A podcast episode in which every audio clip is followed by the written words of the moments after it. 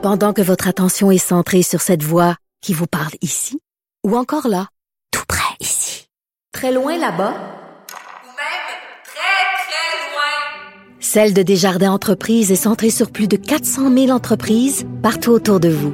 Depuis plus de 120 ans, nos équipes dédiées accompagnent les entrepreneurs d'ici à chaque étape pour qu'ils puissent rester centrés sur ce qui compte, la croissance de leur entreprise. Au bout du fil, il y a Valérie Lapointe-Gagnon. Bonjour. Bonjour. Professeure adjointe d'histoire à la faculté Saint-Jean de l'Université de l'Alberta à Edmonton. Et il fait froid là-bas aujourd'hui, hein? Oui, moins 45 avec le facteur vent, c'est épouvantable. et euh, il fait froid aussi dans les relations entre l'Ouest et, le reste du pays. Euh, il y a même le parti du Wexit, le parti indépendantiste euh, qui a obtenu le statut de parti politique admissible de la part d'Élections Canada récemment, vendredi dernier. je voudrais savoir, est-ce que c'est un parti qui est important dans le, débat public là-bas en Alberta?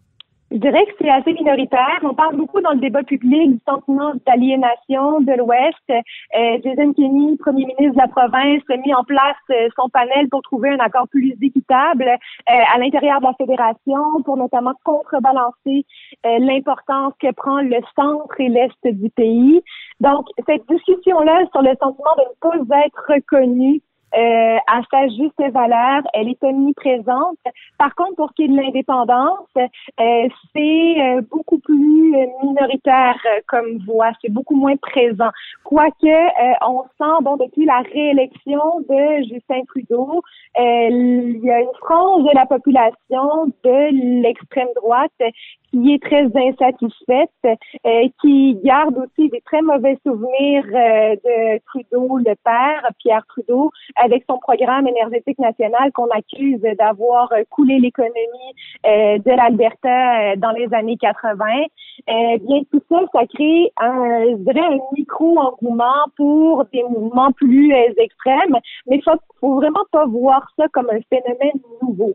Le parti a un nouveau nom, le parti du Wexit, mais avant lui, il y a eu différents euh, partis qui militaient aussi pour l'indépendance des provinces de l'Ouest, qu'on pense au Western Independence Party, au Western Bloc Party. Donc, il y en a plusieurs exemples à travers l'histoire et cette euh, c'est comment dire, cette adhésion-là à l'idée de séparation de l'Ouest, elle est toujours plus circonstancielle et plus vive quand on a un gouvernement libéral à Ottawa.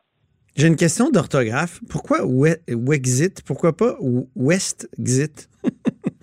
Je crois que c'est vraiment, euh, ça, ça, ça, se dit assez bien Brexit ou Wexit, maintenant le Mexit. Donc, euh, ça, ça c'est rentré dans le, le, vocabulaire populaire. Donc, euh, c'est, ça frappe l'imaginaire. Le, le, Wexit, une contraction. Mm-hmm.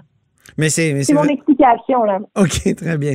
Mais mais ça demeure donc un mouvement marginal, bien que circonstanciellement, euh, il peut reprendre du poil de la bête, dans le fond, c'est ça? Ben, ce qu'on voit à travers l'histoire, par exemple, Western Canada Concept, euh, qui est un parti pour l'indépendance qui a été fondé au début des années 80 pour manifester l'insatisfaction encore des provinces des prairies devant une économie pensée et centrée sur le centre et l'est, c'est que ça n'a jamais vraiment été. Euh, il y a eu un député élu à une partielle en 1982.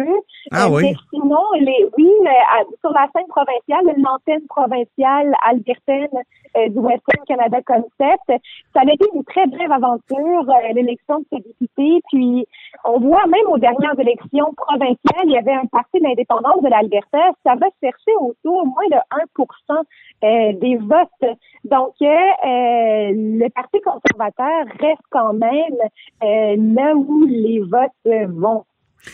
Euh, dans un texte, je crois que c'était dans la presse en décembre, vous disiez que toute l'histoire de l'aliénation, de, la nouvelle entente que Jason Kenney veut établir avec le reste du Canada, ça avait quand même un aspect de diversion, c'est-à-dire ça constitue une stratégie de diversion. Expliquez-nous un peu votre idée.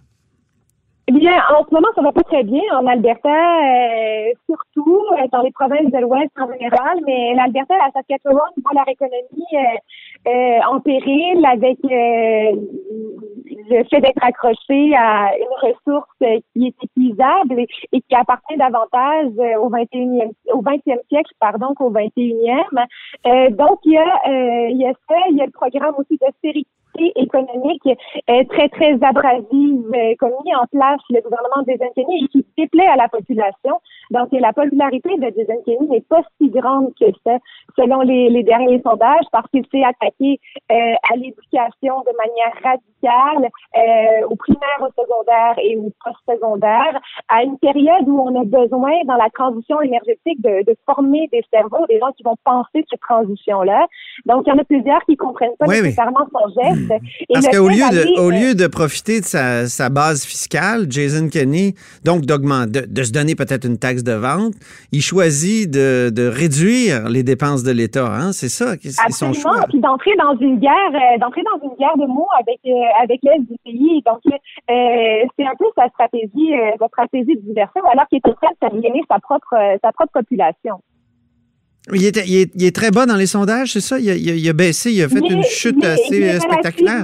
oui. depuis la sortie de son budget à l'automne, où vraiment là, on, entre dans une période d'austérité, puis où, évidemment, s'il avait mis en place une taxe provinciale, il serait encore moins populaire, probablement parce qu'il y a une allergie à tout ce qui est interventionnisme de l'État en matière de taxation. Ah oui. On le voit un peu avec la réaction face à la taxe euh, du carbone. Euh, c'est assez épidermique euh, comme réaction, tout ce qui est taxe, tout ce qui est contrôle du gouvernement sur l'économie des gens.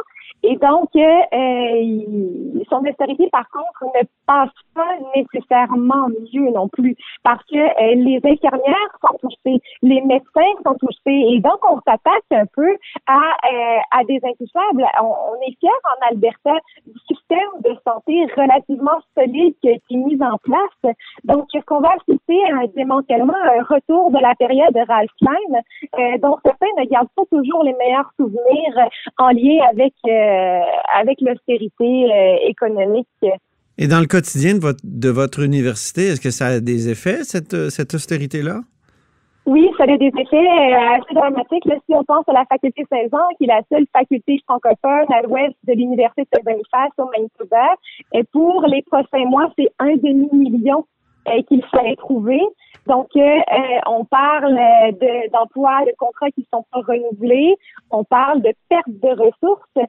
Et c'est aussi la, la, francophonie qui a besoin de services, qui est croissante en Alberta, qui se retrouve pénalisée par ces couples-là qui affectent les étudiants. Puis on le voit aussi dans les universités. Euh, L'Université de Calgary vient de l'annoncer, mais voit également, une augmentation des frais de scolarité qui va frôler au, au terme de trois ans 21 Oh. Donc, euh, euh, au Québec, les rues auraient déjà été prises d'assaut, alors qu'ici, on n'a pas du tout une culture euh, de manifestation, de revendication publique.